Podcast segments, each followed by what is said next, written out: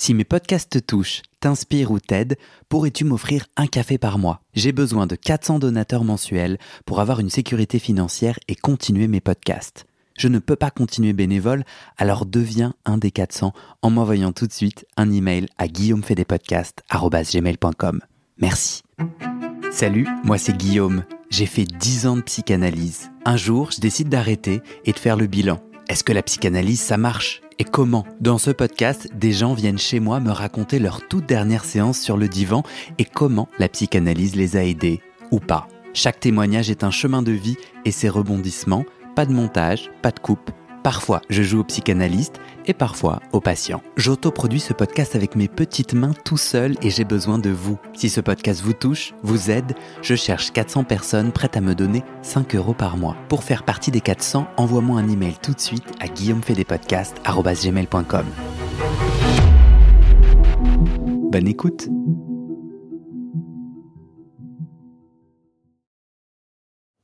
Avant de commencer cet épisode, une petite note de service. Plusieurs auditrices et auditeurs m'ont alerté sur ma posture dans l'entretien que vous vous apprêtez à écouter. Je coupe la parole, je suis agressif, voire même brutal. Et je dois dire, je suis d'accord. Je n'étais pas disponible pour une écoute connectée et généreuse, et j'ai pas réussi à rencontrer Fred là où il était. J'ai posté un épisode, si vous voulez l'écouter, c'est le suivant ou celui d'après, intitulé Mes erreurs d'intervieweur. J'avais envie de prendre un temps pour raconter ce qui s'est passé et ce que je veux faire pour pas reproduire ces erreurs. Et surtout, j'avais envie de rappeler mon engagement, le cadre de ce podcast. Moi, j'ai envie que chaque témoignage propose un espace de dialogue généreux, bienveillant, dans lequel mes invités peuvent développer toutes leurs paroles et moi les gratter sans brutalité. Fred et moi avons décidé de garder ces deux épisodes et son témoignage ainsi. Pour ma part, c'est parce que j'ai envie de me montrer comme je suis, en apprentissage. Alors je vous souhaite une bonne écoute, ou pas d'ailleurs, peut-être que vous pourriez ne pas écouter, mais bon, à vous de choisir. Est-ce que ça te va si on se lance? Ouais. Tu es prêt? Ok. Euh, Tu t'appelles comment? Fred. Pourquoi tu es là? Euh, parce que ma dernière séance de psy est assez particulière et que euh, j'en ai pas mal parlé autour de moi et c'est une amie qui m'a parlé de ce podcast en réalité et, et, et j'ai écouté deux épisodes et je me suis dit tiens ça pourrait être un exercice intéressant et une manière de rendre hommage précisément à ma psychanalyste. En quoi elle était particulière cette dernière Bah, séance? elle s'est noyée le lendemain de ma dernière séance. La veille, vous aviez euh, une Ouais. séance. Tu peux me la raconter cette dernière séance? Euh, c'était euh, c'était une séance tout ce qu'il y a de plus normal si ce n'est qu'elle se déroulait fin juillet et que c'était donc la dernière séance de l'année scolaire que on partait euh, chacun en vacances euh, le lendemain euh, elle le soir même et qu'on a pris rendez-vous donc ça devait être quelque chose comme fin juillet et qu'on a pris rendez-vous pour le 7 septembre.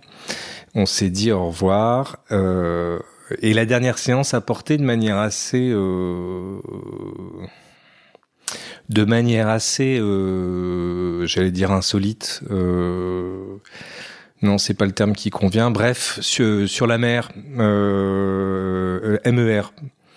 Enfin, il se trouve que euh, l'homonymie est pas si neutre que ça parce que euh, il, il- il se trouve que j'ai un, on a un lien familial particulier avec la mer, un peu névrosé parce que mes parents sont des grands euh, fans de voile et que euh, d'une certaine manière j'ai euh, grandi sur un bateau et que la mer, en vertu même de son caractère un peu paradoxal, symbolisait pas mal de.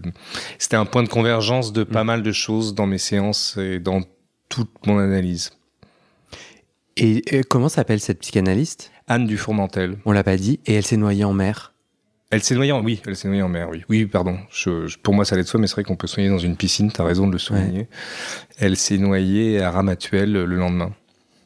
Est-ce que, euh, est-ce que tu veux qu'on, est-ce que t'es ok qu'on revienne au début? Ouais. Et avant ça, en fait, j'ai une question. Alors, pourquoi c'est intéressant de faire cet exercice? Tu disais, je me suis dit que ça allait être intéressant de faire cet exercice au-delà de l'hommage. Pourquoi ça te fait sourire? Euh, non, non, c'est parce que tu me renvoies à l'idée que c'est intéressant et que je m'aperçois une fois de plus hein, que je choisis volontairement des, des, des, mots qui peuvent paraître neutres et assez peu, euh, comment dire, intimes. En réalité, évidemment, c'est pas tellement intéressant, ou alors ça l'est pour moi. Euh, mais il y avait quelque chose dans la brutalité de cette de cette fin, de parce que j'ai pas repris derrière. Ça faisait dix ans que j'étais en analyse. J'adorais euh, Anne, euh, sa disparition brutale, outre le fait qu'elle venait un peu euh, symboliquement à la fin d'une année scolaire, m'a semblé être le signal que voilà quelque chose s'achevait et qu'il était temps de, de, de, tourner la page, en tout cas de l'analyse.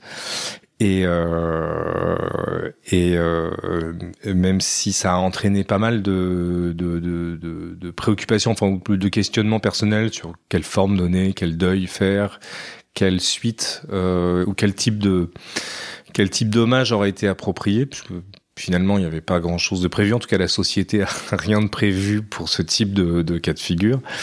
Euh, j'ai pas eu l'occasion de, de, de, de, faire un travail de récapitul pas, pas récapitulatif, mais euh, de, de comment dire? Deuil? Moi, j'accepte complètement l'idée que le deuil se fait à son insu et donc j'avais pas forcément un besoin tellement de deuil. J'avais plus mm. une sorte de besoin de reconnaissance parce qu'en réalité, euh, ça reste une relation euh, intime, voire presque clandestine. Hein, euh, quand on va finalement, quand on va voir son analyste, c'est quelque chose qu'on partage pas forcément avec grand monde et donc euh, il y a toujours eu, il y a toujours une dimension pas amoureuse mais d'ordre euh, d'ordre sentimental et puis euh, et puis intime. Et euh, quand ça s'arrête et quand ça s'arrête brutalement de manière de manière imprévue euh, il y a comme une sorte de... oui il y a une injonction à faire un deuil mais un deuil dont on ne sait pas tellement par quel bout le prendre. Mm. il est il est encore une fois on peut, on peut le partager avec personne. Ouais. Et d'ailleurs, mais peut-être que peut-être que tu voulais revenir à ta question à laquelle j'ai pas vraiment répondu, mais d'ailleurs, euh, bizarrement, le seul besoin que j'ai eu euh, quelques semaines après euh, après l'annonce de sa disparition, ça a été de retrouver, enfin plutôt d'entrer en contact avec d'autres patients ouais. que je connais pas en fait, parce que c'est l'autre caractéristique de la psychanalyse, c'est qu'on a rarement l'occasion de rencontrer les autres patients, encore moins pour parler de, de, de, de, de son psychanalyste. Et en l'occurrence, j'étais tellement perdu et tellement euh, sidéré que il m'a semblé euh, bizarrement que c'était le truc le plus naturel à faire. Mais en réalité, c'est évidemment un peu insatisfaisant parce que qu'est-ce qu'on a à se raconter? Pas grand-chose. Ouais, pas grand-chose. Euh, Comment t'as fait pour les retrouver? Bah, comme Anne avait une certaine euh, notoriété et que l'histoire, mon histoire, a euh, a retenu l'attention autour de moi, euh, les gens s'en parlaient entre eux. Hmm. Et donc, euh, plusieurs personnes m'ont dit, mais moi, je connais quelqu'un qui était aussi, hmm. euh, ou moi, je connais quelqu'un qui connaît quelqu'un qui. J'en ai rêvé.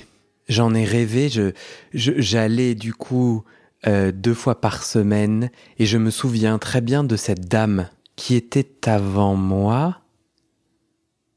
Non, qui était après moi, puisque je sortais du cabinet, parfois en pleurs, et que du coup, tu vois, je sortais du cabinet, sur la droite, il y avait une sorte de, petite salle d'attente, où elle, à chaque fois que je passais pour euh, aller vers la porte, levait la tête, et moi, j'avais, je lui envoyais toujours un sourire un peu euh, que je bourrais de signifiant. Je me disais, parfois c'était genre vas-y, parfois je sais pas, il y avait des trucs qui se passaient et moi je m'inventais toute une histoire. Et même quand je pleurais, je la regardais et puis genre je la saluais un peu en souriant d'un coup en arrêtant de. Euh, non mais c'est exactement ça. J'aurais trop aimé et j'ai eu envie un jour de l'attendre, mais je trouvais que c'était un petit peu. Euh, tu vois, tu te rends compte, t'attends la personne. Non, mais la, la, la, justement, la, disparition brutale offre, euh, libère un paquet de choses. Tu te rends compte? Moi, pendant des années, j'ai vu cette femme dont je ne connais pas le prénom deux fois par non c'est faux une fois par semaine parce qu'elle était euh, la patiente d'un jour en particulier je crois que je pourrais la reconnaître dans la rue je sais je sais je, je pense que et alors? Je pense qu'il y aura un bouquin à écrire je, je crois que Pérec avait parlé des moulures au plafond de du psy. Donc ce bouquin, il a déjà été écrit, mais j'y avais pensé avant de savoir qu'il y avait eu quelque chose. Et toi, du coup, qui il y aurait un autre bouquin à écrire sur les autres, ceux qu'on croise. Et alors, toi qui leur a parlé, alors, alors? Oui, mais pour leur dire, finalement, pour se dire Vous avez pas, pas dit grand comment chose. était cette Il année se trouve que Anne avait une particularité, euh, et elle n'était pas la seule, mais comme euh, pour, ceux, pour celles et ceux qui ont pu en entendre parler, euh, je pense que ça a été pas mal repris. Elle avait, elle avait outre euh, quelque part euh, euh, ses innombrables qualités, parce qu'elle en avait beaucoup, elle en avait une qui était euh, assez significative, qui était une, elle était très chaleureuse et très douce. Et euh, Donc en gros, vous vous êtes retrouvé autour de ces qualités. Vous avez chanté ses louanges. Oui, parce que finalement, on avait, on avait, on avait rien d'autre à partager. Des défis d'analyse. qu'on avait pour elle. Des défis d'analyse. En fait, on était à un moment de, de- de deuil, donc on n'a pas eu le droit de la questionner. De... Bah, C'était pas le moment. Non, c'était pas le moment. L'autre particularité, c'est que autant que j'ai pu en juger, mais alors j'ai pas forcément guetté les choses, mais malgré tout j'ai fait attention. Le le- l'entourage, le, les éditeurs, enfin bref ceux qui auraient pu être amenés à organiser euh, quelque chose. Parce qu'elle écrivait des livres, c'est Elle, ça. écrivait des livres, elle partait. Elle était philosophe. dans l'IB, elle était philosophe et elle. euh, Chronique dans l'IB, t'as dit oui, elle faisait, elle a fait pas mal de chroniques dans l'IB, elle intervenait pas mal. Elle Femme faisait publique. partie de ces psys qui sont régulièrement invités sur les médias type France Ouais. Culture, etc. Ouais. Et donc. Et donc tu euh, parlais des éditeurs qui auraient pu organiser quoi? Bah, justement, quoi? C'est la vraie question. Euh. En réalité, euh, je suis allé à un hommage qui, a été, euh, qui lui a été rendu à la Maison de la Poésie, où on a parlé de son activité d'écrivaine, de philosophe. Ouais. Curieusement, on n'a pas parlé ce soir-là de son activité de psychanalyste. Alors qu'évidemment, moi, c'était ce qui me semblait essentiel, parce que c'était par là que je la connaissais. Ouais.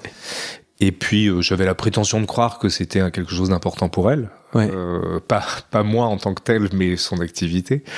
Et que j'étais assez surpris de voir que ni sur la porte, parce que c'est pareil, j'ai ressenti le besoin de retourner à son cabinet, comme si euh, euh, je m'attendais à trouver quelque chose. Mhm.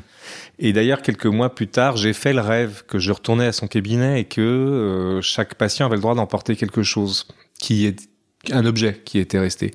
Je sais pas. Je ne sais pas si cette expérience est partagée, enfin l'expérience est partagée, je ne sais pas si le ressenti est le même pour chaque, euh, chaque analysant, mais moi j'avais ce...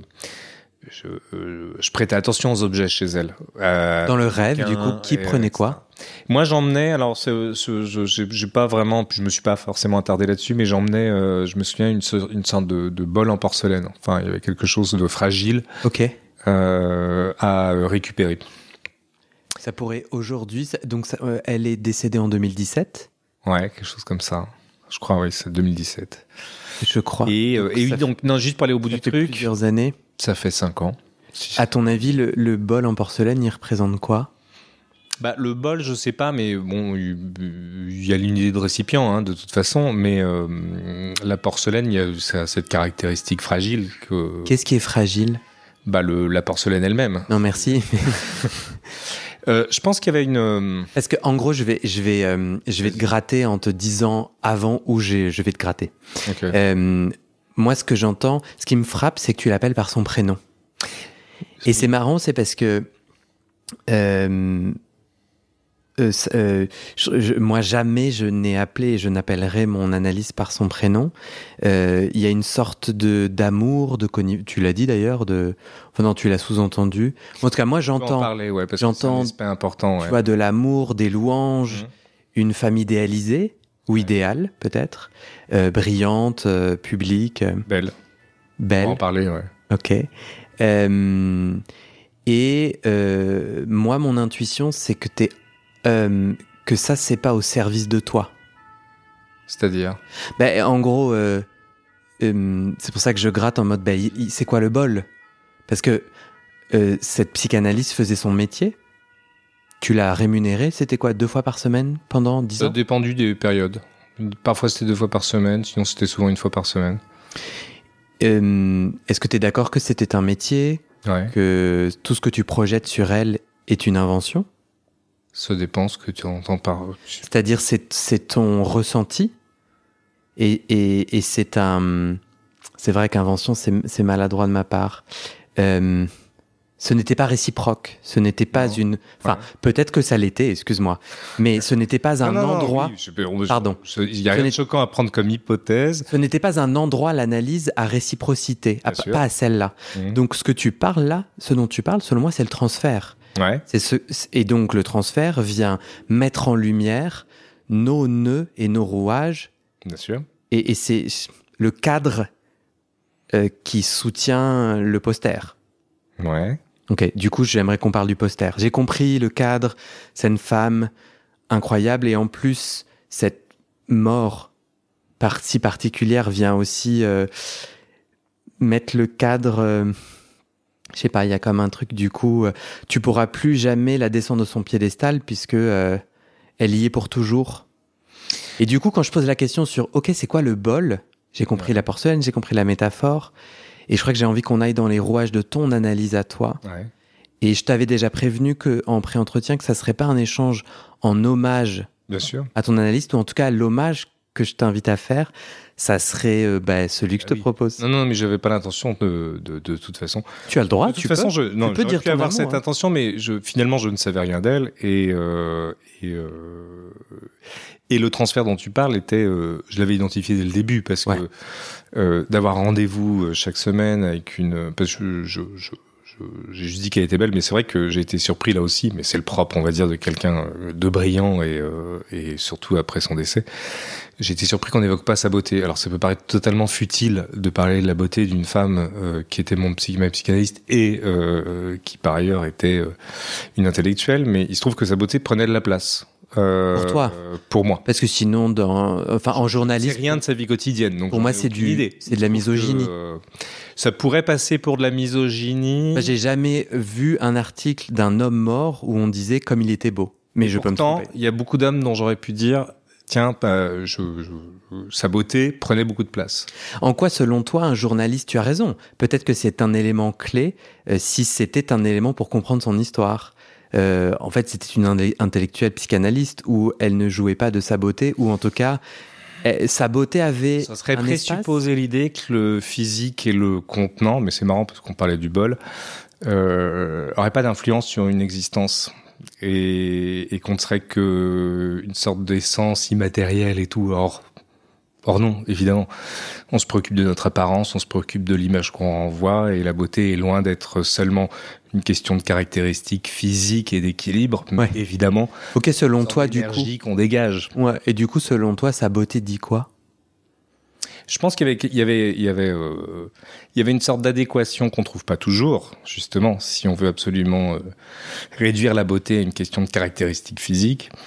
Il y avait chez euh, Anne une sorte d'adéquation, on va dire, entre l'aura, une sorte d'alignement, on va dire, entre une douceur, une bienveillance et une empathie qui n'était pas si fréquent, surtout chez une un psychanalyste, un, une comme tu le dis, euh, comme tu l'as relevé, je l'appelle par son prénom parce que c'est a été une surprise pour moi de voir qu'elle m'appelait par mon prénom et que c'est installé, elle a installé tout de suite cette espèce de familiarité donc, donc là, on sort de la pareil beauté. et pas hein. du tout euh, euh, habituelle. Et donc, euh, sa beauté avait quelque chose de, comme si elle répondait, comme si le contenant, et c'est pas si fréquent, répondait, traduisait une sorte de, tu vois, d'énergie intérieure Ah là là, qu'est-ce que tu es amoureux.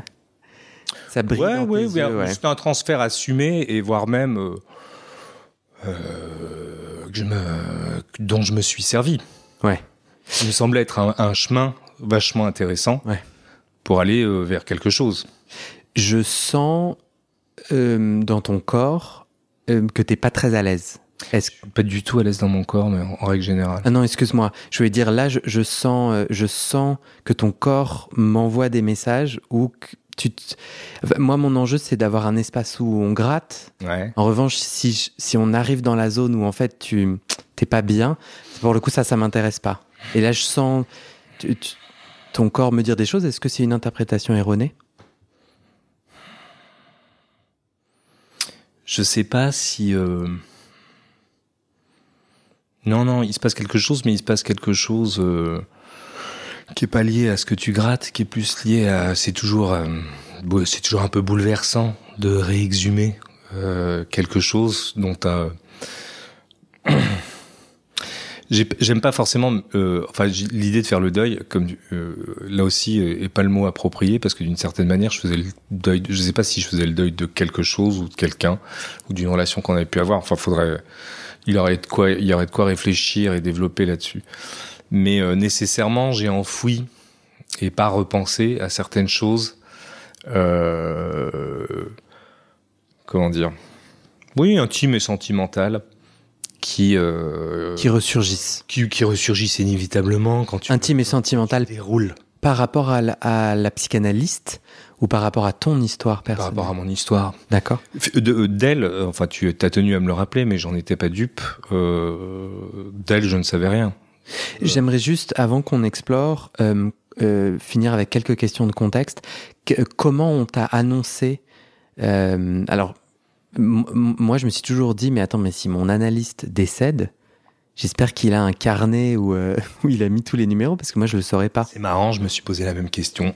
Du coup, ça c'est. Je me suis d'autant plus posé la même question que euh, il n'y a eu aucune communication faite par la famille et, ni l'entourage. Encore une fois, et- euh, je, je- finalement, je m'aperçois que j'en- conçois toujours cinq ans après les faits une certaine amertume, le fait qu'il n'y ait rien eu, même pas un mot sur sa porte, parce que c'est ça dont je parlais quand je disais que je suis retourné à son cabinet. Hmm. Je me disais tiens, même un vétérinaire, il y aurait un mot sur sa porte disant si vous avez un problème. Nous, enfin, nous avons la douleur de nanana, et si vous avez une urgence ou un problème, euh, voilà, voici les professionnels Ouais. les plus euh, les plus proches. Il y a même pas eu ça. Mm. Euh, et autant que je sache, il n'y a pas eu non plus dans la presse une sorte de pas de service après vente, mais tu vois ce que je veux dire, Mhm. euh, un, un suivi. Tu l'as appris comment, du coup? Je l'ai appris parce que euh, il, il se trouve que c'était sans doute parce que c'était au plus au milieu de l'été, mais ça a fait euh, ça a fait la une pendant quelques jours. C'était d'ailleurs l'information la plus relayée sur Twitter, ce qui paraît bizarre parce que d'une part elle avait pas forcément une notoriété que j'avais identifiée et que euh, ça reste la psychanalyse, c'est-à-dire c'est pas c'est pas un truc de grand spécialement grand public, mais je crois que les circonstances de son décès, euh, le caractère un peu spectaculaire et le fait qu'il se passait pas grand-chose à ce moment-là ont fait que ça a été pas mal relayé et donc Elle- elle pour est des- l'anecdote, j'étais dans mon bain. Euh, C'était un samedi matin, donc le lendemain de son décès, et euh, ma femme, enfin ex-femme euh, maintenant, est venue me voir un peu blême. Il se trouve que mes parents, euh, mon père avait eu une opération à cœur ouvert quelques quelques jours auparavant, et mes mes, en- mes enfants étaient partis en en, en vacances de leur côté. C'est toujours un peu un moment pour un père comme moi, un peu angoissant, pourvu qu'il leur arrive rien et nan Et bref, j'étais dans mon bain et ma- mon ex-femme est venue me voir et elle m'a dit, écoute, j'ai une, une horrible nouvelle à t'annoncer. Et elle a rien dit derrière. Et elle m'a regardé comme si j'avais la réponse. Alors, je- je- je- D'ailleurs, je sais toujours pas pourquoi elle a mis autant de dramaturgie dans cette espèce d'annonce, mais euh, voilà, je me suis retrouvé dans cette euh, situation paradoxale, encore une fois, puisque j'étais dans l'eau, euh, euh, et elle m'a dit, voilà, ta psy s'est noyée, j'étais là, mais genre, comment tu peux savoir un truc pareil? Mm. Partagé entre le soulagement que ce soit ni, ni mes enfants, ni mes parents, genre, ah, Hmm.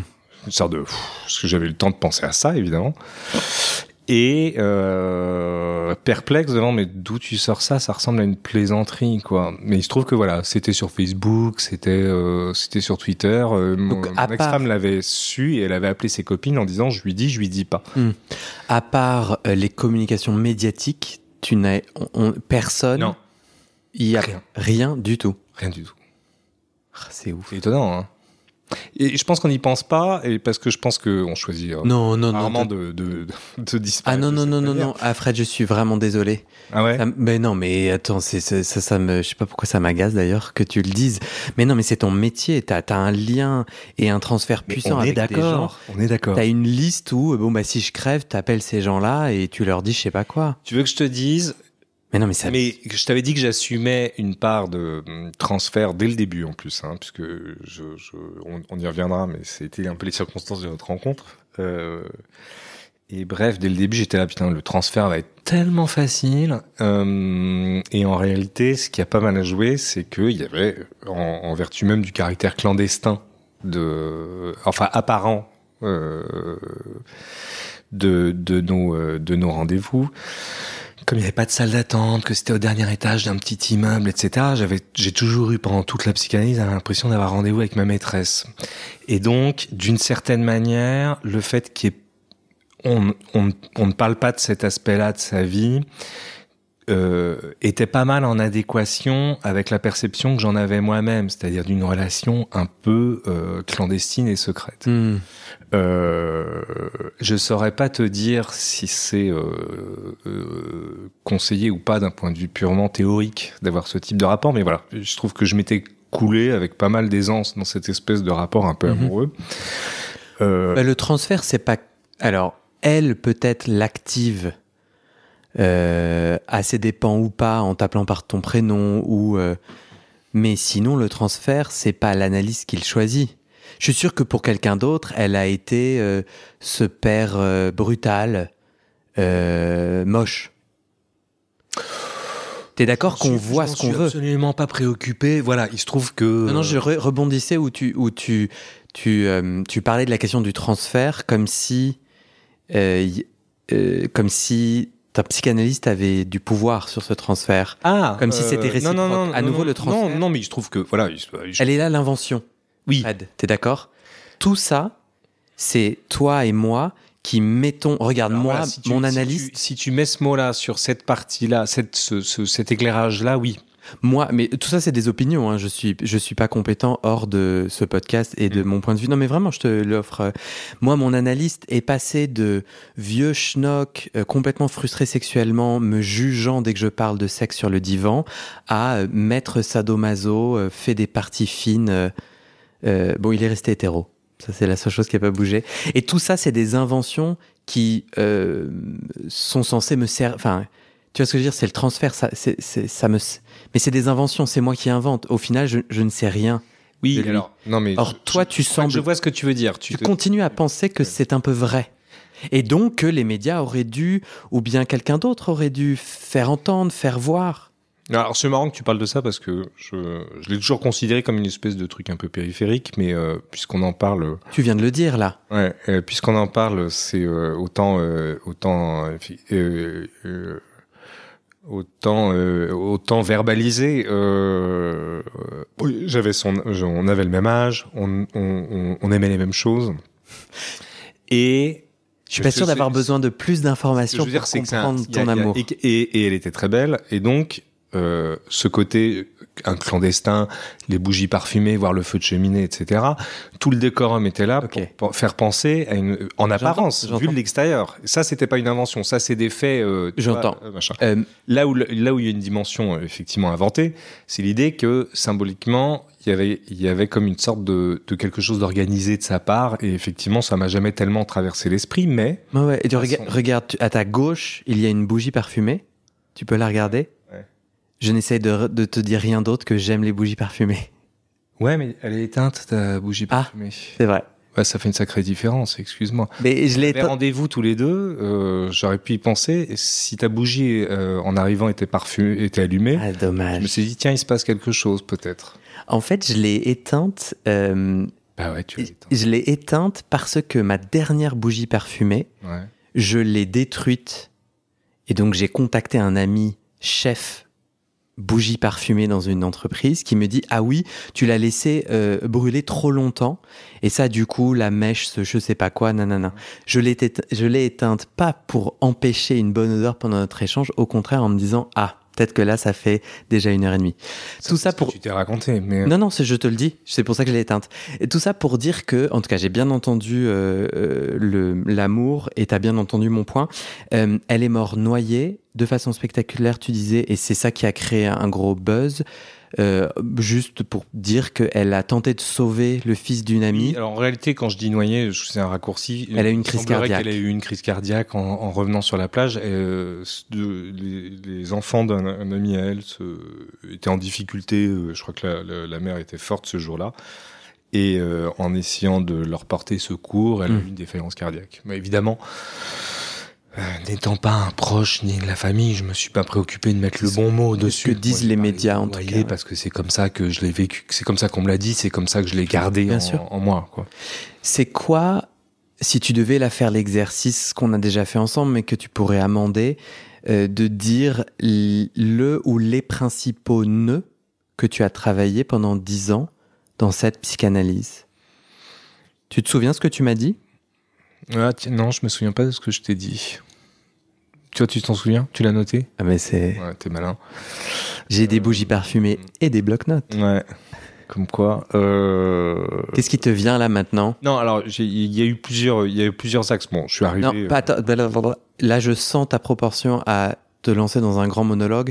J'ai Mhm. besoin là que tu me dises bon, parmi toute cette affaire, je crois que le ou les deux principaux, ça serait cela. Mm. Est-ce que c'est c'est- c'est très exigeant ce que je te demande, Non, mais comme on l'a déjà fait Pas du tout parce que euh, c'était quelque chose quand ça s'est produit. euh, je me souviens quand, quand certains mots ont été prononcés, en l'occurrence c'est celui d'adhérence. euh, En analyse, en analyse, elle t'a dit ça euh, elle m'a dit ça. c'était J'ai quoi la senti que c'était le mot qui allait résumer pas mal de nos, pas mal de notre travail ensemble. Ok. Euh, elle me parlait d'un problème que j'avais euh, d'adhérence au monde et, ça m'avait frappé parce que elle avait utilisé le mot adhérence et pas adhésion, qui était euh, comme ça, qui était peut-être celui que j'aurais naturellement utilisé et comme ça pouvait lui arriver d'ailleurs.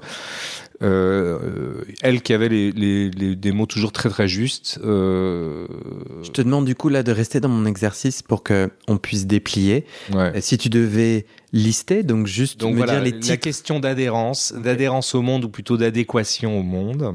Pour être plus intelligible et euh, l'impression de la, le, le- le- c'était, il y avait la question du rapport à la, à la vérité et à l'authenticité en règle générale. Ok.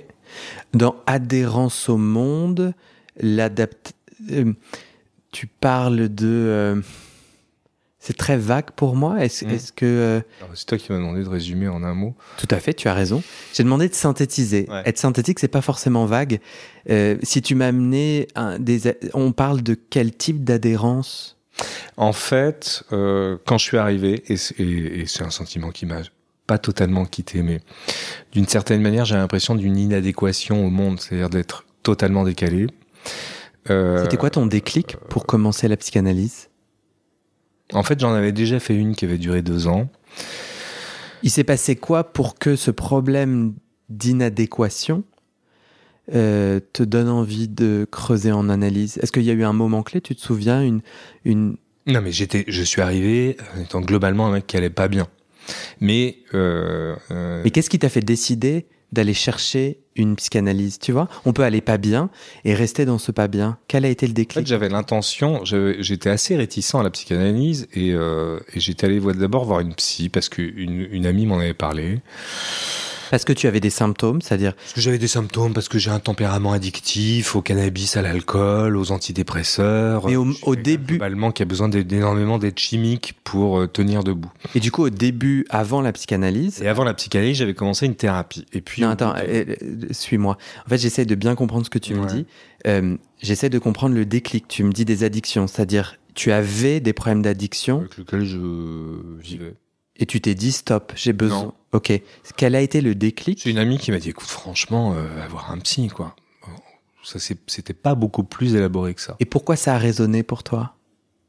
C'était plus de la curiosité au début, en réalité. Ok. En réalité, je suis arrivé chez une, euh, une, euh, une psychologue en lui disant, mais moi, je j'ai pas vraiment besoin d'être là. Ok. J'ai pas vraiment besoin d'être là parce que ça va globalement. Et elle m'a dit, mais tout le monde me dit ça euh, à la première séance. Et un peu piqué au jeu, j'étais là, genre bah on va voir, ouais. Ah. Et puis euh, et puis j'ai passé quelques mois avec elle à dérouler mon euh, tout va plutôt pas mal, même si étant quelqu'un de cérébral et et, et, et- et je suis obligé d'admettre que j'ai ce problème, j'avais ce problème de, de, de j'aime pas tellement utiliser cette expression parce qu'elle est pas mal galvaudée, mais le- tu sais, tu sais le sentiment d'être un us- usurpateur permanent, d'être la personne la moins, euh, d'être la personne qui à tout moment quelqu'un va venir voir en disant mais qu'est-ce que vous faites là mon vieux? Non mais euh, vous avez rien à faire ici. Dans ton métier? Où ah ça? non, part dans tout, Ok. vraiment dans tout. Mais c'est Euh, quoi les autres endroits où tu te sentais usurpateur à part dans ton métier? En famille, euh, en couple, euh, C'est-à-dire amis, pas le bon euh, père, pas le à bon ami? table, à une fête. euh, Il y, a- il y a aucun endroit où je me sente chez moi. Tu peux me décrire ce qui se passe dans ta tête? C'est-à-dire, donne-moi un exemple concret d'un moment où ce sentiment d'usurpateur monte. Donc on est à table, tu as des enfants? Ouais. à cette époque-là? Laquelle? Le En début, non. ben C'est ça, parce que là tu décris, La, psy- la psychologue, au début, la psychologue, non. Euh, donne-moi un exemple euh, concret de comment se vivait ce côté usurpateur. Mais le problème, c'est que le, le problème de ce sentiment d'usurpation, c'est que je pense que la plus- quand des gens l'utilisent, c'est souvent dans des contextes. C'est marrant que tu aies pensé à, la dimension professionnelle tout de suite. C'est souvent dans des contextes professionnels. Où Réponds à ma question. Tu n'as pas d'exemple T'es tout le temps. Mais j'entends. Donc si c'est tout le temps, tu as plein d'exemples. Tu veux en sélectionner un? Je pense que dans les euh, pour pour être plus euh, oui plus frappant, n'importe quelle situation amicale me posait euh, beaucoup de difficultés. Tu peux me donner un exemple dîner N'importe laquelle, un dîner, une fête. la fête pour moi c'était c'est le truc insupportable. Ok. Je déteste ça, je déteste toujours ça. J'ai toujours le sentiment d'être dans la fête le mec qui n'est pas à la fête, le seul. Ok. C'est-à-dire tu te donc si je suis dans ton corps il y, a de la, il y a la fête, donc il y a du bruit, il y a des gens qui rient, qui boivent. Et toi, dans ta tête, il se passe quoi? J'ai une hyper vigilance. C'est comme si je voyais tout, mais que je me sentais absolument pas ni euh, d'humeur joyeuse, ni d'humeur euh, insouciante. Mm toutes, ces, toutes ces caractéristiques qui sont souvent associées à la fête. J'ai un, un, exemple en tête que, qui, qui, parlait beaucoup à Anne, c'est les, les, peintures de Watteau. Je sais pas si tu connais ce, ce peintre de la fin du 18e, qui sont en apparence des fêtes galantes, mais qui sont en fait ni des fêtes ni vraiment galantes. Et il y a toujours dans ces espèces de fêtes, donc qui sont faites de, de, de robes, de jupons, de, etc. C'est un univers graphique qui peut faire penser un peu à ah, comment euh, euh, euh, bon, peu importe, je retrouve pas le nom de ce peintre ultra connu. Il y a toujours un type dans un coin qui regarde le spectateur. J'ai vraiment bien compris. Pas dans le truc. Mais moi, ce que j'ai pas compris, c'est dans ta tête, tu te dis, je suis un usurpateur parce que cette hyper vigilance, c'est de peur que quoi? C'est incapable. Oui, bah, je veux dire, ce, que les gens, voilà. Tu vois les gens s'amuser, se lâcher, être insouciant, attendre, voire même ça commence bien avant la fête, dans l'attente de la fête, alors que toi c'est un, moment que tu redoutes. Euh, et à la fête, trouver dans la fête, dans l'alcool, dans l'ambiance, dans ce que tu veux, je sais pas exactement comment ce processus fonctionne chez les autres, puisqu'il fonctionne pas chez moi. Euh, la gaieté, l'insouciance, euh, la, la fin d'un certain nombre d'inhibitions, etc. Euh, Donc un imposteur Là où toi tu n'es pas gay, tu n'arrives, tu es au contraire surinhibé euh, et, et tu as beau boire, ça ne fonctionne pas. tu n'arrives pas à te lâcher. Tu t'attends à ce qu'un mec vienne te dire en disant, écoute, franchement, tu gâches l'ambiance, quoi. Ah ouais, d'accord. C'est ça la magie des. C'est pour ça que je parle des tableaux de Watteau, c'est que les tableaux de Watteau, une fois que tu as vu le regard du type qui est dans un coin, qui est souvent dans l'ombre, ah. sous un arbre ou quoi que ce soit, tout le tableau est transformé. C'est-à-dire que tu ne peux plus voir le tableau tel qu'il était, puisqu'il y a cette espèce, tu es aimanté par ce regard qui semble gâcher le truc. Et donc j'avais toujours cette, ce sentiment, que j'ai toujours aujourd'hui, que quelque chose allait se produire et qu'on allait d'un seul coup, tout le monde allait s'arrêter de parler, on allait arrêter la musique et en disant est-ce que quelqu'un peut aller parler à ce type qui euh, gâche l'ambiance? Alors c'est super intéressant Fred parce que j'ai la même chose.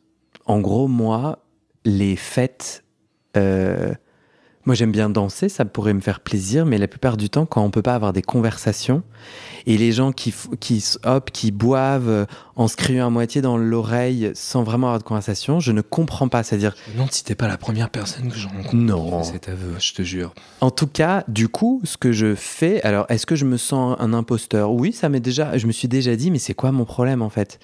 Donc, euh, j'essaye de. pas l'impression de gâcher le plaisir des autres mais je n'y vais plus. C'est ça que j'allais dire.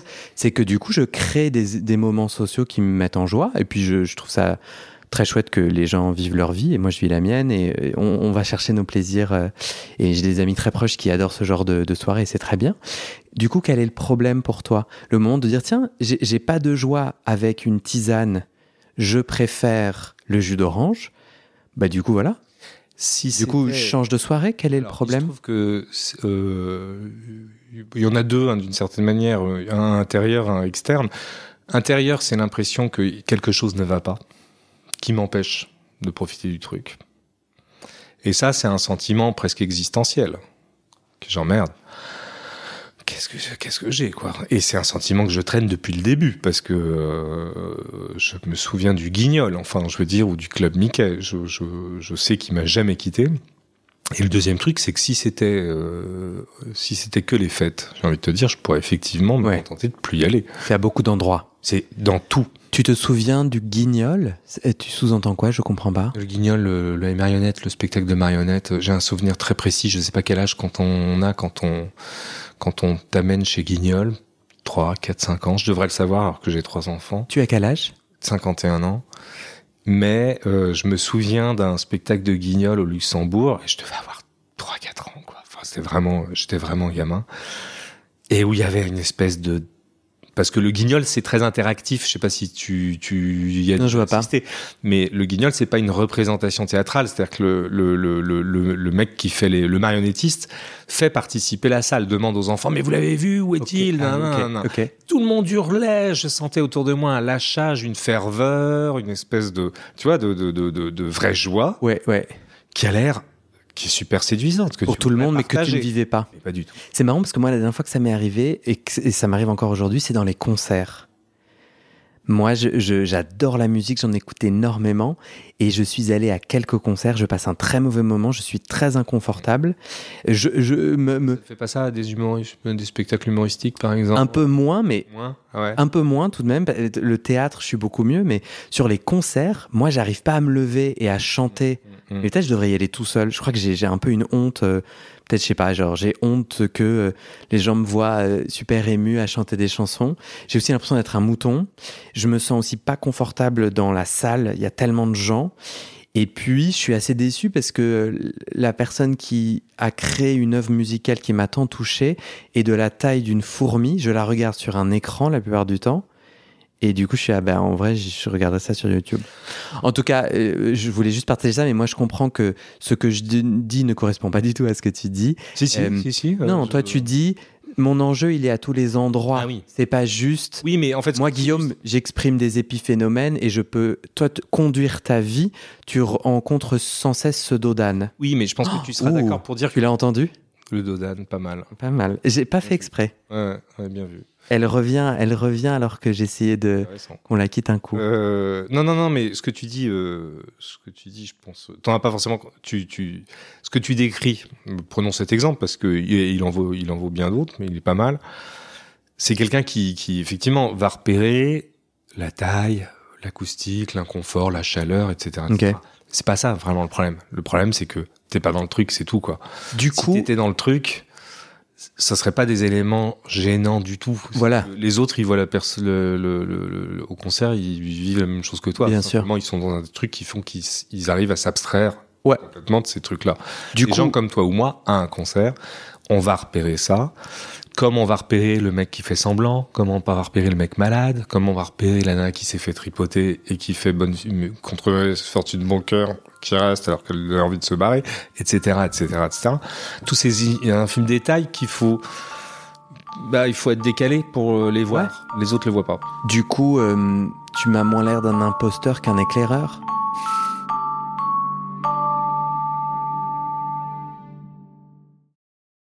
Et c'est la fin de cet épisode.